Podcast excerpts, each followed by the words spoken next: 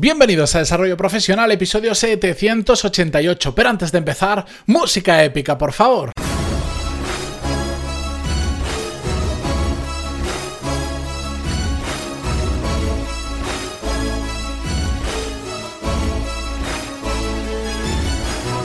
Muy buenos días a todos, bienvenidos un martes más. Yo soy Matías Pantaloni y esto es Desarrollo Profesional, el podcast donde hablamos sobre todas las técnicas, habilidades, estrategias y trucos necesarios para mejorar cada día en nuestro trabajo. En el episodio de hoy vamos a revisar el caso de una oyente que me escribió hace unos cuantos días para eh, comentarme su caso, que como habéis visto en el título, se trata de cómo podemos hacer para trabajar con equipos, no solo que no estén motivados, que es que ni siquiera quieren estar motivados.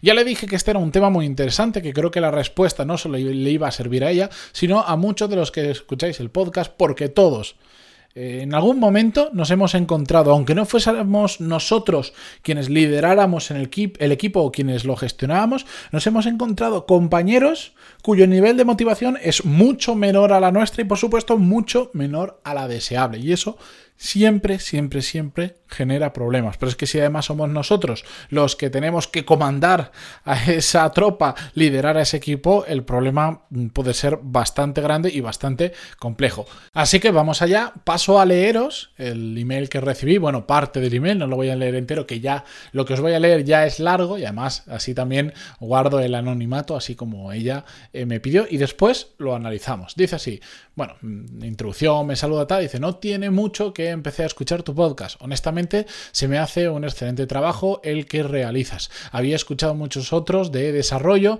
pero no daba con alguno que me ayudara en el tema profesional.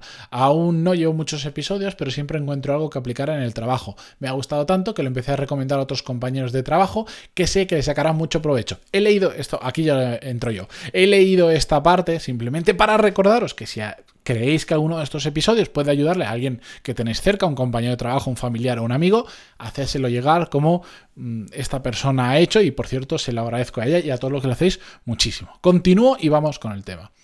Uno de los temas que tocaste fue precisamente sobre el cual quiero consultarte. Dentro de los equipos que coordino no falta gente que solo pierde el tiempo y trata de hacer lo menos posible. Se lo pasan matando el tiempo, lo cual es molesto y aunque piensan que por estar saturada de trabajo no lo voy a notar, claro que lo noto. Es muy frustrante porque sí les interesa crecer y ganar más, pero no hacen nada para aportar un extra, por demostrar que pueden aspirar a un mejor puesto. No todos son así. Tengo excelentes elementos y algunos que estuvieron a mi cargo y que mm, he recomendado para desarrollarse en mejores puestos, ahora ya tienen personal a su cargo. ¿Qué puedo hacer para motivar a estas personas? Que trabajen más en equipo, que sean más productivos. Creo que en algún podcast mencionas el formar equipos autónomos. Y claro que tengo al menos dos que sí son completamente autónomos. A los tres que coordino les he conseguido cursos, capacitaciones y me reúno con ellos para verificar eh, tanto pendientes como necesidades. En ocasiones el cambio o el efecto dura unos días o semanas, pero posteriormente vuelven a lo mismo. Creo que debo mencionar que son equipos que ya estaban establecidos con personal que no he elegido yo. Saludos, saludos y muchas felicidades por el excelente trabajo. Bueno, muchísimas gracias a ti por escuchar y por supuesto por eh, contarme vuestro caso. Eh, muy resumido, por si os habéis perdido. Por cierto, siempre que comento episodios de este estilo, casos, casos que me enviáis, en las notas del programa tenéis el, digamos, el email original o la parte del email que puedo publicar, porque a veces, pues, em, por la forma que tiene esa persona de expresar, no habéis pillado del todo bien lo que quiere decir, aunque yo después lo cuente. Bueno, siempre en cada episodio vais a ver el, email original que me han enviado, como en este caso ponéis pantaloni.es barra 788 en número y vais al episodio de este programa. En resumen, ¿qué nos está contando aquí? Tengo gente que no está motivada y no quiere estar motivada, que sí que les interesa crecer dentro de la empresa, les interesa ganar más dinero, por supuesto, pero no hacen nada para ello. En cambio, aquellas personas que han pasado por sus equipos, que sí que han trabajado, que sí que han esforzado, han terminado ascendiendo y ahora tienen personas eh, bajo su cargo. Es decir, ¿qué nos está contando con todo esto? Ojo, en la empresa en la que ella trabaja y para los equipos que ella gestiona, sí que hay oportunidades de crecer profesionalmente y los que luchan por ello lo terminan consiguiendo. Es decir, no cae en un saco roto, sino que lo consiguen. Pero el problema no son esas personas que sí lo hacen bien, el problema son las personas que van ahí a matar el tiempo. Por supuesto, aquí hay muchas eh, diferentes soluciones. Hay un matiz que ella hace al final que dice, creo que debo mencionar que son equipos que ya estaban establecidos con personal que no he elegido yo.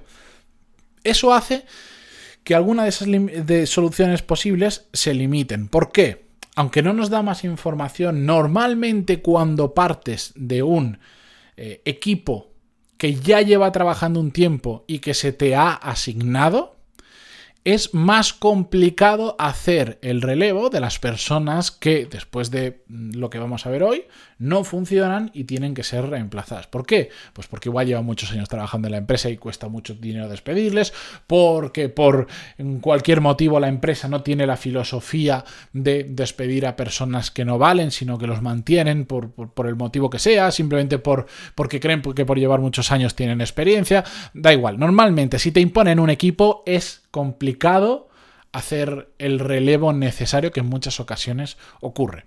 Entonces, vamos a dejar un poco de lado lo que todos pensamos, decir, si no vale, fuera y encuentra otra persona que valga para hacer ese puesto, y vamos a centrarnos un poco más en decir, bueno, son las personas que son, vamos a intentar sacar el máximo posible de lo que tenemos, ¿de acuerdo? Entonces, aquí para mí hay un tema fundamental, que es hacer visible el problema que tiene el equipo y el problema que tiene esta persona como líder del equipo a todo el equipo. O mejor dicho, ¿qué es lo que haría yo en esta situación? Me sentaría con todos y cada uno de ellos, primero lo haría en grupo y expondría cuál es la situación. Y lo mismo que ella me ha contado por email, lo contaría prácticamente tal cual al equipo y les diría, bien, tenemos un problema Aquí hay personas, en general valéis mucho, pero el rendimiento no está siendo el adecuado. Por supuesto, matizaría las palabras, porque tampoco hace falta ofender a nadie, pero lo diría. Hay quiénes estáis bajando mucho el ritmo, quiénes no estáis dando lo que yo espero que tengáis que dar, que lo que yo espero es esto, esto, esto, sea lo que sea, aquí no vamos a entrar porque no sé ni siquiera a qué se dedica la empresa, pero lo que yo espero de cada uno de vosotros es esto, esto, esto, y después me voy a sentar por separado con cada uno de vosotros y os voy a especificar qué espero particularmente de cada persona pero en general espero este compromiso, espero esta motivación, espero estos resultados que no estoy viendo. Y por lo tanto, a partir de ahora, si no noto un cambio sustancial en todo esto, voy a tener que empezar a tomar las medidas necesarias que la empresa me permita para que al final todo el equipo esté alineado. Y el que no esté alineado va a salir de una forma u otra del equipo.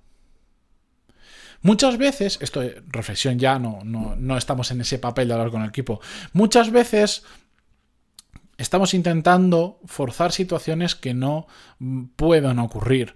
Intentamos que motivar a la gente diciendo voy a hacer que tu trabajo te apasione, voy a hacer que te encante lo que hagas, voy a hacer lo que hagas, voy a hacer que realmente estés motivado cada día que vas a trabajar, cuando eso no es posible.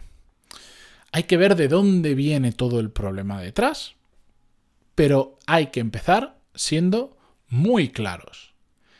Esto es lo que espero de vosotros, esto es lo que estoy recibiendo, esto es todo lo que me falta entre lo que espero y lo que estoy recibiendo.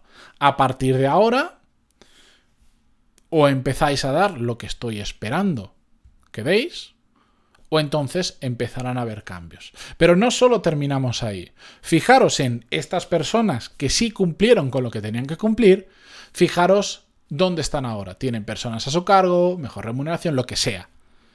Hay oportunidades en esta empresa de crecer. Por mí, ojalá todos salierais de este departamento porque habéis alcanzado un mejor puesto y tenéis mejores condiciones, pero no las vais a conseguir si no empezáis a hacer esto, esto y esto.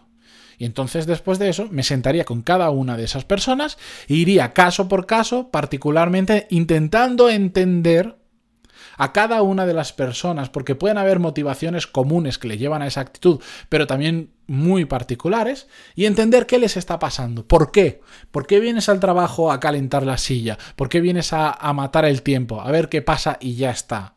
¿Cómo te puedo ayudar? ¿Qué, Cuéntame, ¿que ¿detestas lo que estás haciendo? ¿O es que te llevas mal con una persona? ¿O es que no estoy dándote la guía? Porque igual también el problema en parte suyo, no te estoy dando la guía necesaria. A veces intentamos crear equipos autónomos con personas que por su carácter o por su aptitud no pueden ser autónomos. Entonces tenemos que sentarnos y entender con esas personas.